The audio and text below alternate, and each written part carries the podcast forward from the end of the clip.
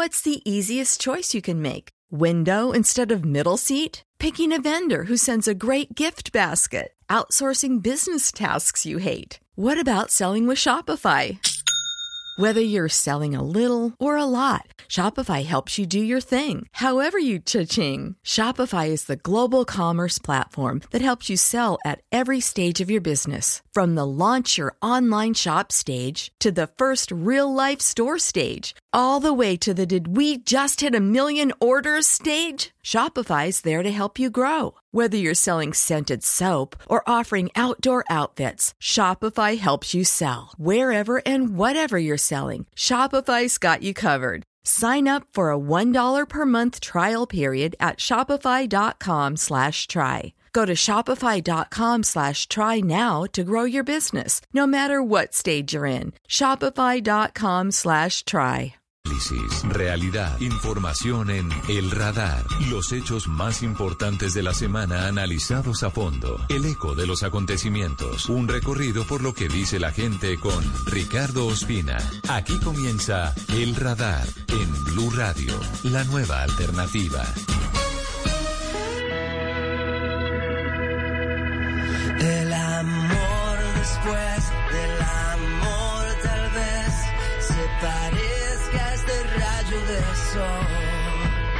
Y ahora que busqué, y ahora que encontré el perfume que lleva el dolor. Gracias por seguir con nosotros en Blue Radio y en bluradio.com. Esta es una edición corta del radar. Hoy, sábado 10 de abril.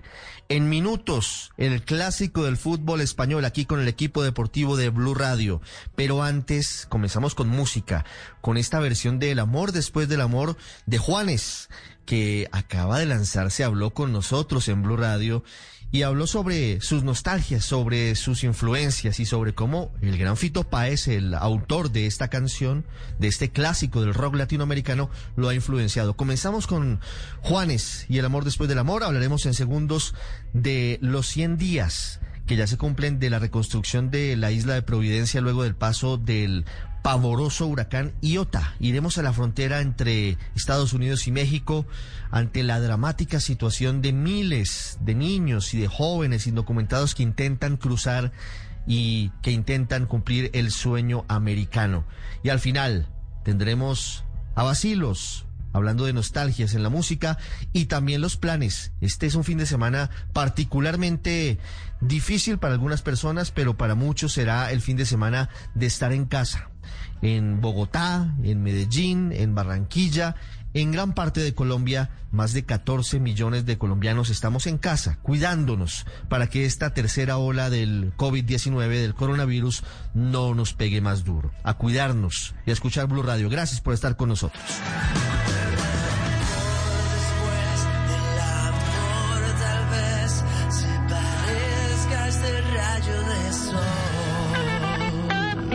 Usted está en El Radar en Blue Radio. Hace cinco meses, Iota, un huracán de categoría 5, arrasó con todo lo que encontró a su paso por Providencia y Santa Catalina. ¿Cómo va la reconstrucción de las islas? En Blue Radio y bluradio.com estamos con los pobladores.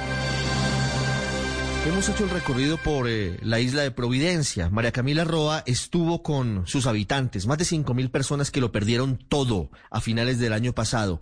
Hoy se cumplen 100 días de la reconstrucción que anunció el gobierno, con temas pendientes sobre todo en materia de vivienda. Las carencias son muchas, hay muchas necesidades en su gente, en educación, en salud, pero paulatinamente intentan recuperar su normalidad. María Camila, ¿qué encontró en Providencia? Llegamos a Providencia. Un paraíso que sobrepasa cualquier expectativa cuando de mar se trata. La brisa y sensación profunda de asombro por el agua marina que la rodea se ven truncadas por imágenes de destrucción que son el panorama diario desde el pasado 16 de noviembre cuando el huracán Iota golpeó con fuerza todo lo que encontró y se llevó muchas viviendas, entre ellas la de Tilvia McLean Gómez de 36 años. Ha vivido en una casa carpa en los últimos días. Todo lo que tengo es que me regalaron, porque no tenía nada. No tengo baño. No tiene baño. Afuera temprano en la mañana y en la noche. Perdió su casa, lo que queda debe ser demolido, pero dice ella, es un proceso que avanza lento y la espera es cada vez más difícil. Lo único que es que tengo un colchoneta en el piso y eso me, me da dolor de cabeza porque está como muy blandito y entonces me toca cambiarlo porque si no, no voy a poder dormir bien porque anoche tenía un tremendo dolor de cabeza por el colchón. Ella es propietaria de la casa que se llevaron el ímpetu de la lluvia y el viento en el sector de Black Bay y aunque registran las listas de Findeter para que su casa sea levantada de nuevo, casi cinco meses después nos cuenta que la respuesta no ha sido la ideal. No me han dicho nada. Recorrimos la isla buscando también la respuesta del gobierno. La directora de Findeter, Sandra Gómez, aseguró que las 1.134 casas nuevas estarán listas hasta marzo del próximo año. Para el plan 100, que se cumple el sábado, serán 50 de las casas nuevas y 400 de las que debían ser reparadas en su estructura. En marzo del año entrante terminamos las 1.134 viviendas porque ahora arrancamos 50, después vamos a 80, subimos a 95, vamos a 100 y nos vamos de ahí hacia arriba hasta terminar las 1.134 viviendas. También hay casos como el de María Howard, que tuvo que regresar a la casa de su madre tras el paso del huracán, pues vivían arriendo en el sector de Maroon Hill, donde la destrucción fue total. Ella no cuenta con un terreno propio y la respuesta de los arrendatarios es que darán la vivienda reconstruida en su momento a sus familiares, que también resultaron afectados. No, pues ahorita mismo las personas que vivíamos en alquiler pues quedamos a la deriva porque las casas las van a construir nuevamente, pero son para los dueños y como la mayoría de los habitantes quedaron sin casa, pues los dueños de las casas van a preferir darle las viviendas a sus familiares entonces nosotros pues no tenemos... El gobierno dice que la logística ha sido difícil porque la isla está a 720 kilómetros del continente y todo se tiene que traer desde Cartagena o desde Barranquilla en buques. Y Providencia tiene un muelle más no un puerto con una profundidad de 2,5 que pasó a 4,5 y que busca ampliarse más para el ingreso de buques de mayor calado. Mientras tanto, los isleños siguen esperando.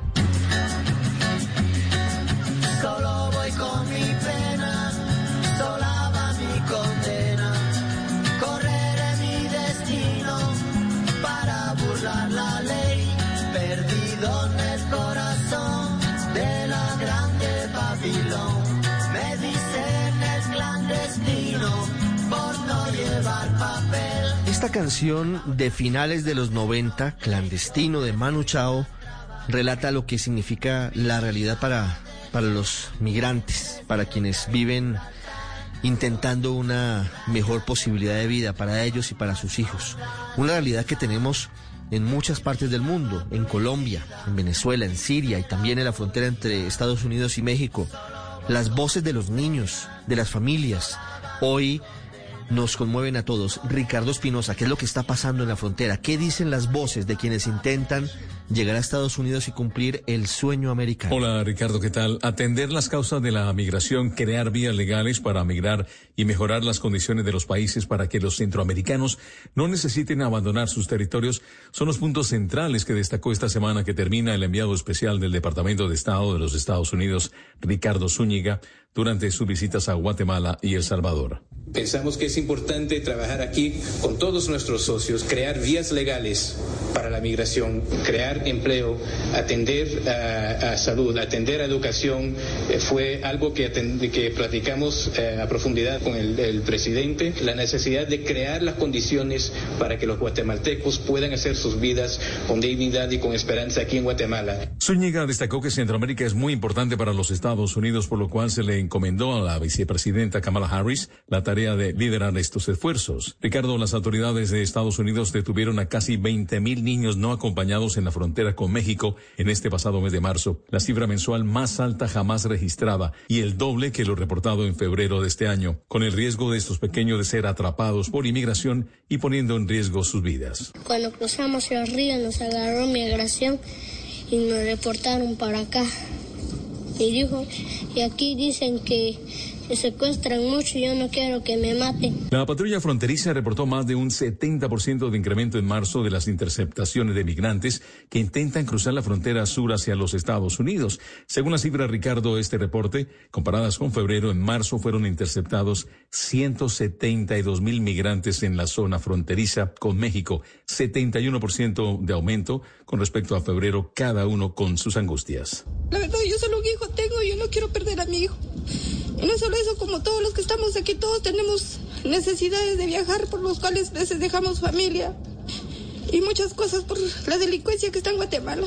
Por eso nosotros queremos migrar allá, pero lamentablemente no nos dejaron. El aumento obedece a una combinación compleja de factores en Estados Unidos y Centroamérica. Coincide con la decisión del gobierno de exceptuar a los menores no acompañados de la norma relacionada con la pandemia de expulsar gente del país sin darle la oportunidad de pedir asilo bajo el título 42 establecido en la administración Trump. A los niños se les entrega un patrocinador, en general sus padres o familiares cercanos, mientras se procesan sus casos en los abarrotados tribunales de inmigración.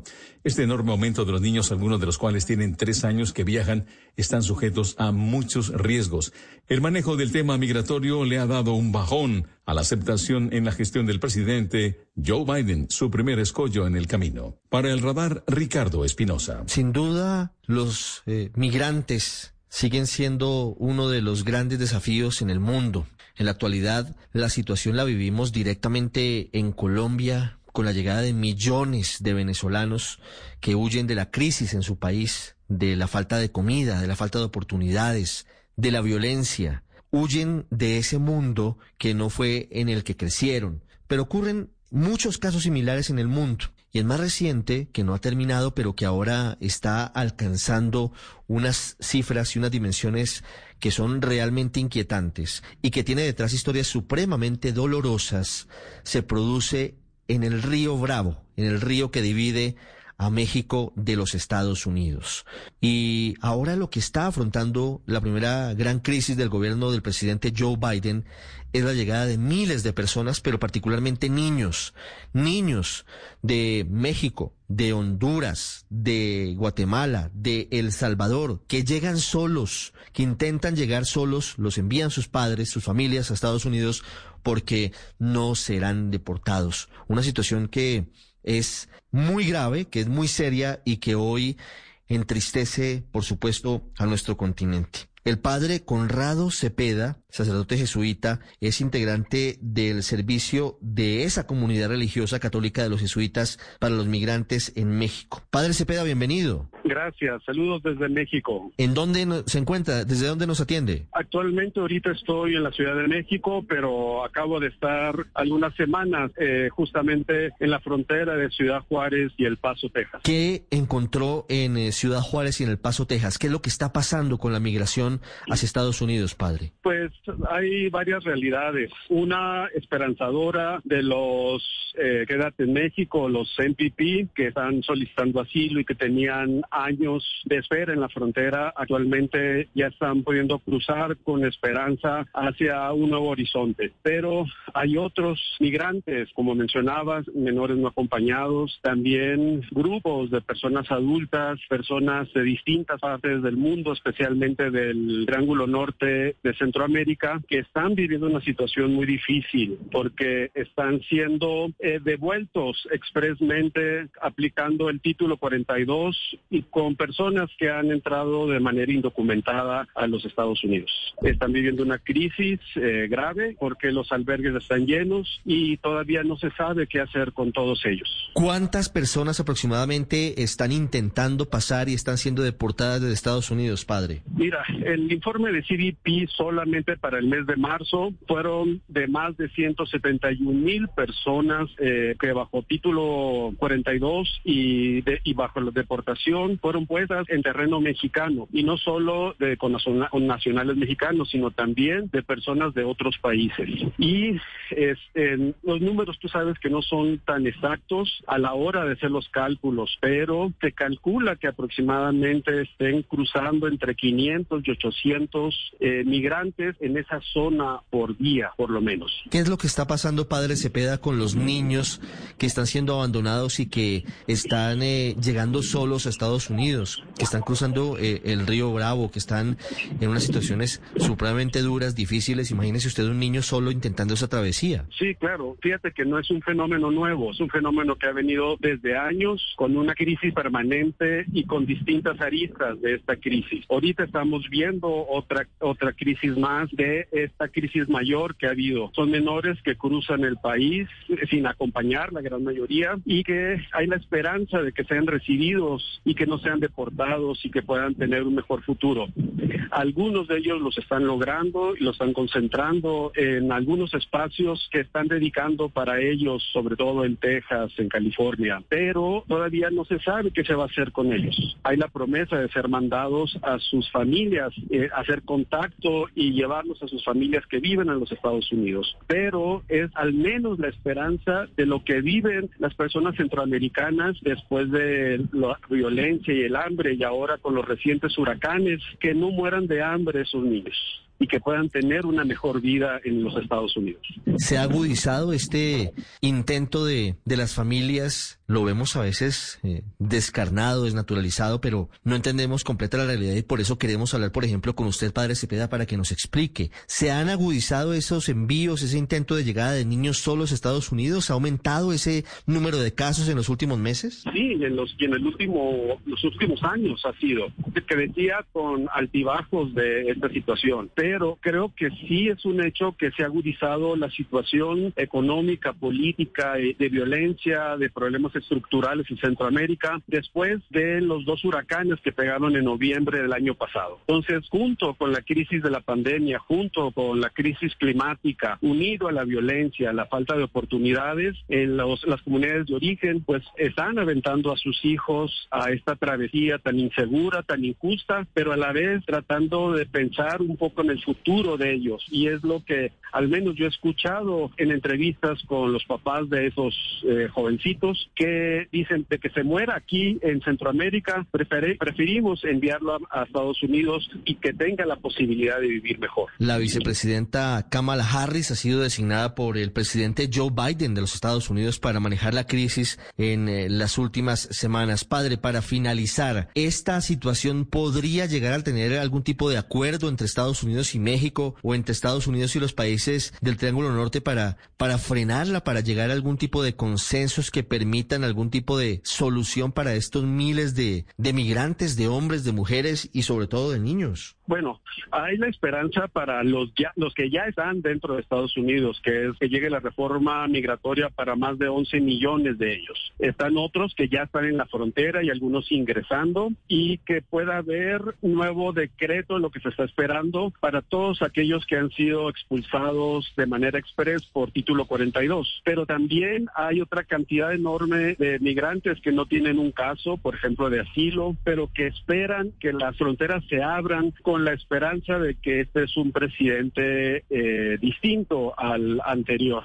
Entonces, el asunto está y está centrado en una espera que pueda ser mejor para ellos y ellas. Pero también eh, ya ha habido comisiones de los Estados Unidos que han venido a México a negociar el, la detención de los migrantes en estas rutas y también fueron a Centroamérica. Y aquí en México hemos notado el incremento de las detenciones por parte de la Guardia Nacional y el Instituto Nacional de Migración en toda la ruta migratoria. En todos lados están deteniendo miles y miles de migrantes y sí hay un aumento en las cifras nacionales al respecto. Padre Conrado Cepeda, gracias por contarnos a los colombianos lo que está pasando en la frontera desde hace tiempo. Hoy la lupa de nuevo se pone sobre esa realidad, pero no es algo nuevo. Tristemente ha venido sucediendo y, y esperamos que tenga algún tipo de solución. Ha sido usted muy amable desde la Ciudad de México. Ya regresamos a El Radar en Blue Radio. Blue, Blue.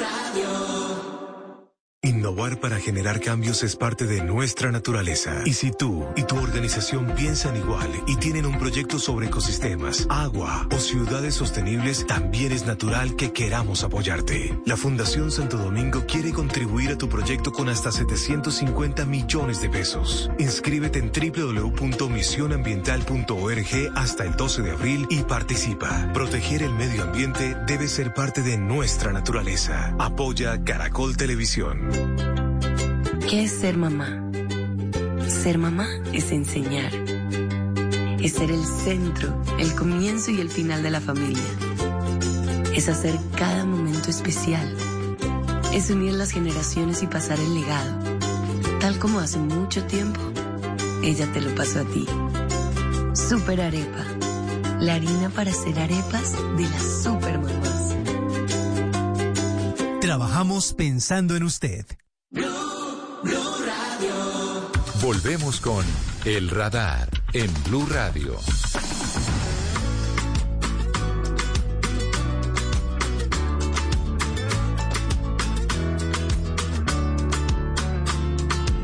Hoy es un sábado muy particular en Blue Radio y en BlueRadio.com. Es un sábado en medio de la pandemia y es un sábado en el que millones de personas en Colombia y en el mundo están en sus casas. Estamos todos juiciosos, estamos cuidándonos y es un buen momento para escuchar eh, música que nos trae nostalgias, pero que también nos trae a una nueva etapa de vacilos que también está con nosotros, no solamente en Blue Radio para todo el país, sino que también está en Facebook en Blue Radio Colombia, con su abecedario que viene con toda. Y por eso es un gusto saludarlos a ellos hoy. Quiero comenzar saludando al hombre de siempre en Basilos, a don Jorge Villamizar. Hola Jorge, bienvenido. Buenas tardes, ¿cómo están? ¿Cómo lo coge este abecedario, hombre? Tanto tiempo después, en 2017, retoma Basilos y sigue siendo un éxito. Tantas nostalgias, pero que hoy se mezclan con el presente y con nuevos sonidos y con nuevos fanáticos de Basilos. La verdad, estamos muy, muy, muy agradecidos, impresionados del recibimiento que está teniendo el, este lanzamiento que empezó con, con la salida de Cara Luna con Carlos Vives, después con Morat, con Tabac Chanel y ahora el lanzamiento del disco. Es muy lindo sentirse parte de la cultura, de, de la juventud, de, del corazón de la gente. Es, es, una vaina muy, muy importante, sobre todo porque, porque han pasado muchos años. Entonces, pues es algo muy especial. Pues han pasado tantos años, Jorge, que Cara Luna, Tabaco y Chanel eran, debo confesárselo, parte de mi banda sonora de adolescencia y un poquito más cuando ya estaba en la universidad y me los encuentro ahora, como lo escuchamos, en versiones actuales, con nuevas mezclas, escuchando a Carlos Vives, escuchando a Morat. ¿Qué ha pasado en estos años con Jorge Villamizar y qué ha pasado con Basilos? Fíjese usted que es medio interesante. No queda solo la nostalgia, sino que hoy los niños y los jóvenes también se suman a la ola de Basilos. Pues sí, es algo, algo difícil de, de planificar, ¿no? Es algo que, que, pasó y la única forma de entenderlo pues es viviéndolo con los años, ¿no? Vivirlo en, en, en realidad, ¿no? Porque es así, o sea, tú sacas una canción y las canciones se vuelven, eh, entran en una escalafón de la radio, tú sabes, están, entran en un ra ranking en una vaina y están un poco de cosas, pero tú no puedes asegurar de ninguna manera que eso va a calar con, la, con el espíritu de las generaciones próximas o de que las canciones van a vivir. Y, y pues nosotros tenemos la, la, gran suerte de que somos artistas que tenemos esta condición, estas canciones tuvieron esa condición y pues estamos muy agradecidos y felices de que así sea, ¿no? Para quienes están con nosotros en Facebook, en Blue Radio, la, la vista que tiene Jorge de fondo y el yate en el que se encuentra nos da muchísima envidia. Los que estamos hoy aquí, no es un yate, no es un yate, pero sí. Pero es, es, es, maravilloso poder compartir con ustedes. Ya voy a preguntarle a Jorge más sobre, sobre abecedario, más sobre qué ha pasado en estos años, porque también está con nosotros André López. André es brasilero, ¿no es verdad, André? Bienvenido. Muchas gracias, sí, Ricardo, sí, de Brasil, pero eh, también latino a nivel colombiano, ecuatoriano, de Miami, uno ya desde, desde siempre acá, uno ya es más que solamente brasileño, ¿no? ¿Cuándo empieza? No, somos latinos, somos lo mismo.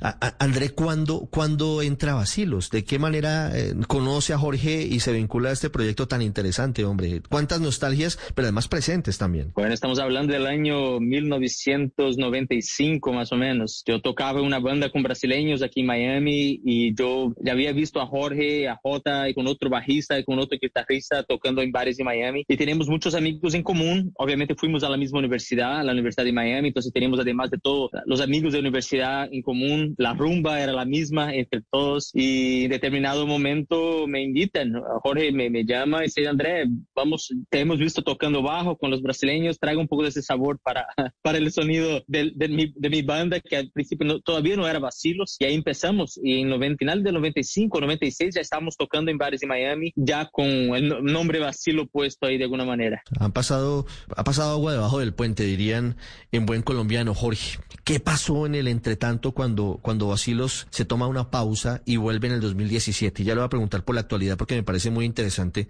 Debo confesar que en mi casa mis hijos no conocían la música de Basilos y, y se sumaron ahora porque, porque suena muy moderno. No, no es lo mismo que escuchábamos nosotros hace 20 años, y hay que decirlo. Pues nos estamos poniendo viejos. Pues eso pasa. Creo que esa también es una canción de, de esas nostalgias, Jorge. ¿Qué pasó en ese entretanto de, Basilos? Cuando, cuando dicen, hacemos una pausa y cuando dicen, pues volvamos, esto, esto tiene todavía gasolina, tiene cuerda. Cada cual tuvo su experiencia, ¿no? Eh, en ese momento éramos tres y cada cual vivió su espacio. Yo personalmente pues, seguí haciendo música, hice tres discos, fui parte de, de otra banda, que era una, un, grupo que hicimos con Alex Ubago y Elena Burke, que hicimos un grupo, un, un, disco juntos que fue muy, muy especial. Saqué dos discos solo y pues seguí trabajando, pero a lo largo de esos años, de esos 10 años que pasaron, me fui dando cuenta de que realmente había algo pasando con el legado de los vacilos, y era que los vacilos se mantuvieron aferrados a, a una nueva generación, pues, se pegaron, o sea, se, se pasaron, se traspasaron, y lo comenzó a decir mucho la industria y, y comencé a verlo y comencé a ver una un rejuvenecimiento del público en mis shows. O sea, no, yo cuando tocaba con otros artistas de mi generación, eh, veía que el público, comencé de un momento a otro me cuenta, oye, el público de ellos es mayor que el mío, ¿Qué, ¿qué, está pasando? Comencé a hablar con la gente, a hablar con los jóvenes y los jóvenes querían no ir a vacilos. Era vacilos, vacilos, vacilos. Después comenzaron a hablar los chicos, los, los nuevos músicos de que les gustaba tanto vacilos y que éramos inspiración para ellos y todo este tipo de cosas. Y me di cuenta de que,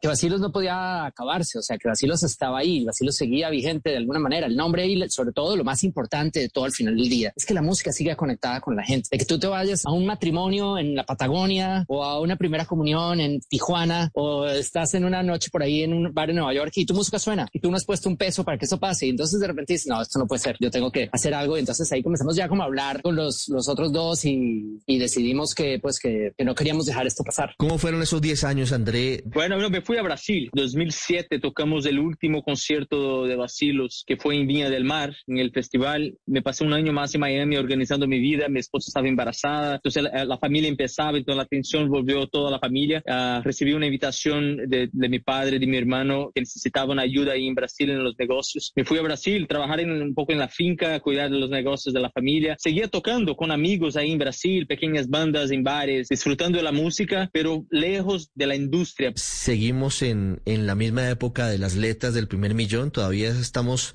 queriendo sonar en la radio, estamos en la radio a esta hora, pero la radio ha cambiado, ha cambiado los formatos, ha cambiado la forma de escuchar música, han cambiado muchas cosas. Hoy la música de Basilos, las letras que inspiran, que dicen. Todo ha cambiado. Lo que más ha cambiado es el mundo, más que nosotros. Surgen las plataformas de distribución musical, aparece la música urbana, aunque la música urbana apareció a la vez que apareció Basilos. Nosotros cuando estamos haciendo nuestro primer disco ya había, ya estaba por ahí, el segundo disco ya estaba sonando, pero digamos surge una nueva generación de artistas que tomaron ese género y lo convirtieron en algo mundial. Las radios latinoamericanas se, se convirtieron, eh, eh, eh, o sea, básicamente en, se modernizaron de, de, alguna manera, o sea, pasaron la página y lo cual está bien. Entonces, bueno, hemos hecho unos discos, hicimos un disco en el cual hay unas canciones que, pues, que dentro de, sin ser estos éxitos mundiales del reggaetón, son canciones que están sonando mucho en, en, América Latina y en todos los países y de una manera muy orgánica. Y pues el punto, yo creo que central de la vida, de la creatividad y de, y de la identidad de un artista es ser uno mismo, pase lo que pase, ¿no? Y uno sigue siendo el mismo, uno sigue al final del día,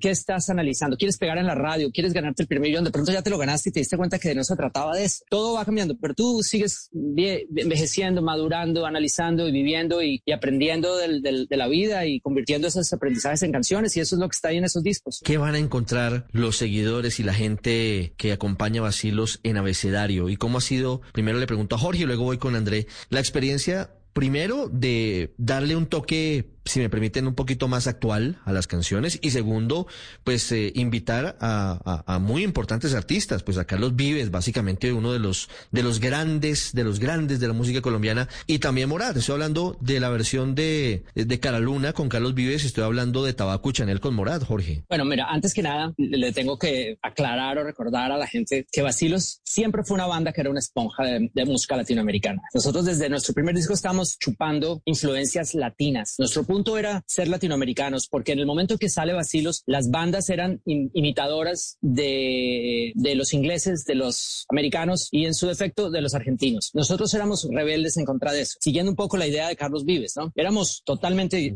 rebeldes en ese momento, eso era algo que no pasaba. Entonces hoy en día, 20 años después, 20 y tantos años después, ¿por qué no seguir haciendo lo mismo e y recibiendo y absorbiendo la influencia de la música popular latinoamericana del momento? O sea, nuestra receta es esa, nuestra receta no es necesariamente el sonido que estamos teniendo en ese momento, nuestra receta era una actitud frente a nuestra cultura y nuestra identidad. André, ¿cómo ha sido grabar con Carlos Vives? ¿Cómo ha sido grabar con Morat? ¿Qué expectativas tiene sobre Abecedario? Ya, además, los, lo escucho ya en Spotify. Digamos, ya estoy esperando el lanzamiento en la radio porque, repito, estamos en la radio, la radio se transforma, pero la radio es parte interna nuestra, es del corazón y creo que ustedes también somos generaciones que crecimos con la radio, musical y hablada. Eh, y lo escucho ahora aquí las dos canciones en Spotify y, en Deezer y en otras plataformas. ¿Cómo ha sido, André, grabar pues con Carlos Vives y con Morat? Morat, mm, jóvenes que, talentos que han eh, venido surgiendo y Carlos Vives que es uno consolidado, por supuesto, grande de la música latinoamericana. Sí, bueno, obviamente fueron experiencias distintas y a la vez la grabación en total del disco, de este álbum, también fue una experiencia totalmente distinta a lo que conocíamos, porque obviamente hace un año que nadie puede salir de sus casas y ese, y ese disco lo grabamos en casi su totalidad durante la pandemia. La experiencia con Carlos obviamente espectacular, estar ahí con una leyenda de la música no solamente colombiana, pero la música latina en general, que ha sido nuestra influencia clara. Carlos Vives es una de las razones más obvias por la cual mezclamos tantas ideas y llevámoslas hacia el pop de cierta manera, ¿no? Traer las, las raíces latinas hacia, el, hacia la radio, ¿no? Entonces es gracias a Carlos Vives que hicimos, que somos quien somos de cierta manera, ¿no? Entonces la, la presencia de Carlos Vives ya más o menos existía en Cara Luna antes mismo que él la cantara. Y entonces fue una experiencia súper divertida en su estudio ahí en, en Guaira, en, en, en, su bar que tiene su estudio ahí arriba y espectacular. Con Morat ya fue más de lejos porque ya estamos en el, el momento más complicado de la pandemia. Entonces fue mucho más intercambios de archivos por internet, grabando por allá, grabando por acá, se, se hace una mezcla, se oye la mezcla, cambiemos eso, regrabemos esto. Eso fue mucho más desde lejos. Y para nosotros es un honor saber que de cierta manera durante esos 10 años de vacaciones, de vacilos, hemos escuchado más, eh, hemos escuchado de Morat, que de cierta manera hemos sido influencia para ellos, ¿no? Entonces, esas canciones más o menos pasan por tres generaciones o dos generaciones de influencia, ¿no? Entonces, cuento, cuento un poco la historia de esa aventura musical que es Vacilos, ¿no? Desde Carlos por nosotros y, y, y Morat. Y las demás canciones que también traen invitados muy interesantes, son, hay canciones originales que hemos hecho producciones completas desde una habitación. Eh, grabando cuatro o cinco instrumentos en una, en una habitación, con el otro en la sala y después terminándolas en un estudio y juntando todo eso y regalando todos esos, esos audios, esos archivos a un ingeniero joven que, que, hoy en día mezcla reggaetón, música urbana, todo lo que es pop, todo lo que está pegado en la radio. Entonces, aunque mantuvimos la esencia y respetando las, las composiciones, hemos traído todo al presente con los sonidos y con las mezclas actuales. Eh, allí hay una clave importante, un ingeniero joven de las nuevas generaciones que, que no puede estar desligado de lo que significan los sonidos tradicionales importantes de Basilos, pero que también se mueve con lo que hoy se escucha en, en las plataformas, se escucha en la radio. Jorge, para finalizar, sigo con la envidia, eso está en Miami, ¿verdad? La envidia de esa vista maravillosa de usted en el yate, hombre. Pero, pero bueno, algún día volveremos no, a viajar. No, no, digas que es yate porque... No, primero que no es verdad y la gente se pone, hay, hay, gente que es mala, hay gente que es mala, ¿no? es un barquito y vivo aquí un barquito en Miami. Una envidia grande de la buena, por supuesto, de poder viajar. Algún día volveremos a viajar y podremos juntarnos y hacer esta entrevista presencialmente. Pero para finalizar, Jorge, en abecedario, ¿qué viene? Porque André nos anticipa que hay, por supuesto, producciones, canciones nuevas. ¿Quiénes, que se sepa, vienen allí acompañando? ¿Qué artistas?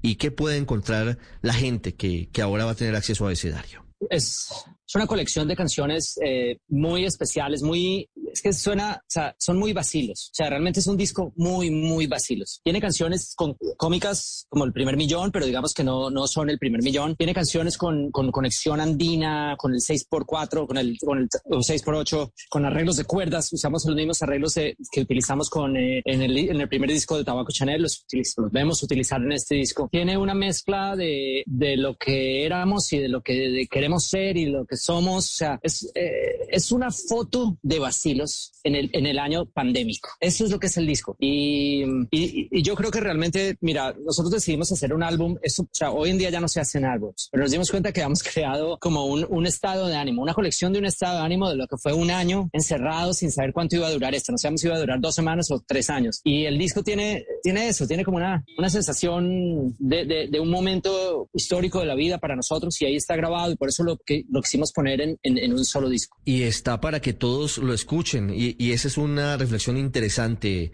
Jorge y André.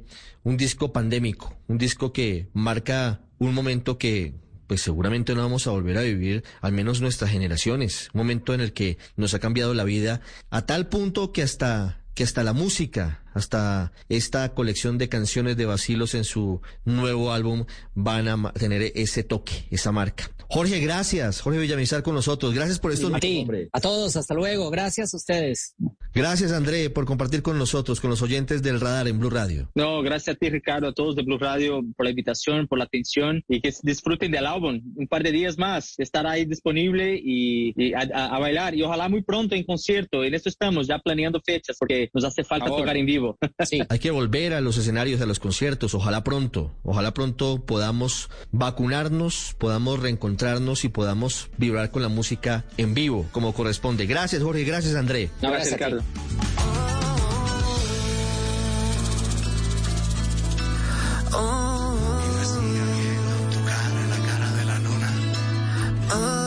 Usted está en el radar en Blue Radio. Ya viene el fútbol, sigue en Blue Radio, viene el clásico español, Real Madrid-Barcelona, pero antes, como estamos muchas personas en Colombia en casa, confinados, guardados, esperando esa tercera ola de COVID y cuidándonos, vamos con los planes en casa, en Cali, Hugo Mario, hay medidas duras, se prohíben eh, eventos públicos prácticamente y hay ley seca, así que estamos con planes más reducidos, pero siempre hay posibilidades de divertirnos en casa. Sí, señor Ricardo, aislamiento voluntario es lo que ha pedido para este fin de semana el alcalde Jorge Iván Ospina ante la situación de pandemia en la capital vallecaucana. Ha dicho el alcalde que durante este fin de semana se va a vacunar a mayores de 70 años sin previa cita en los diferentes megacentros de inmunización. Bueno, la ley seca la decretó ya el alcalde en horas de la noche, igual que el toque de queda que está entre las 8 y las 5 de la mañana, y quedan algunas opciones muy pocas para que la gente haga, por ejemplo, deporte. Sin aglomeraciones se puede asistir a los cerros, a los ríos como Pance y algunos parques como el del barrio El Ingenio Ricardo, además de la oferta eh, gastronómica en la ciudad que estará abierta hasta las 8, pero con dos horas para que la gente regrese hasta las 10 de la noche a sus casas. Las escuelas de salsa Ricardo también tienen programación especial en sus eh, plataformas digitales para que las personas desde casa puedan disfrutar de estos espectáculos tan tradicionales de Cali y habrá además ciclovida, ciclovía el día domingo a través de medios de comunicación y redes sociales programada por eh, Intervalle, que es el Instituto Departamental del Deporte Ricardo.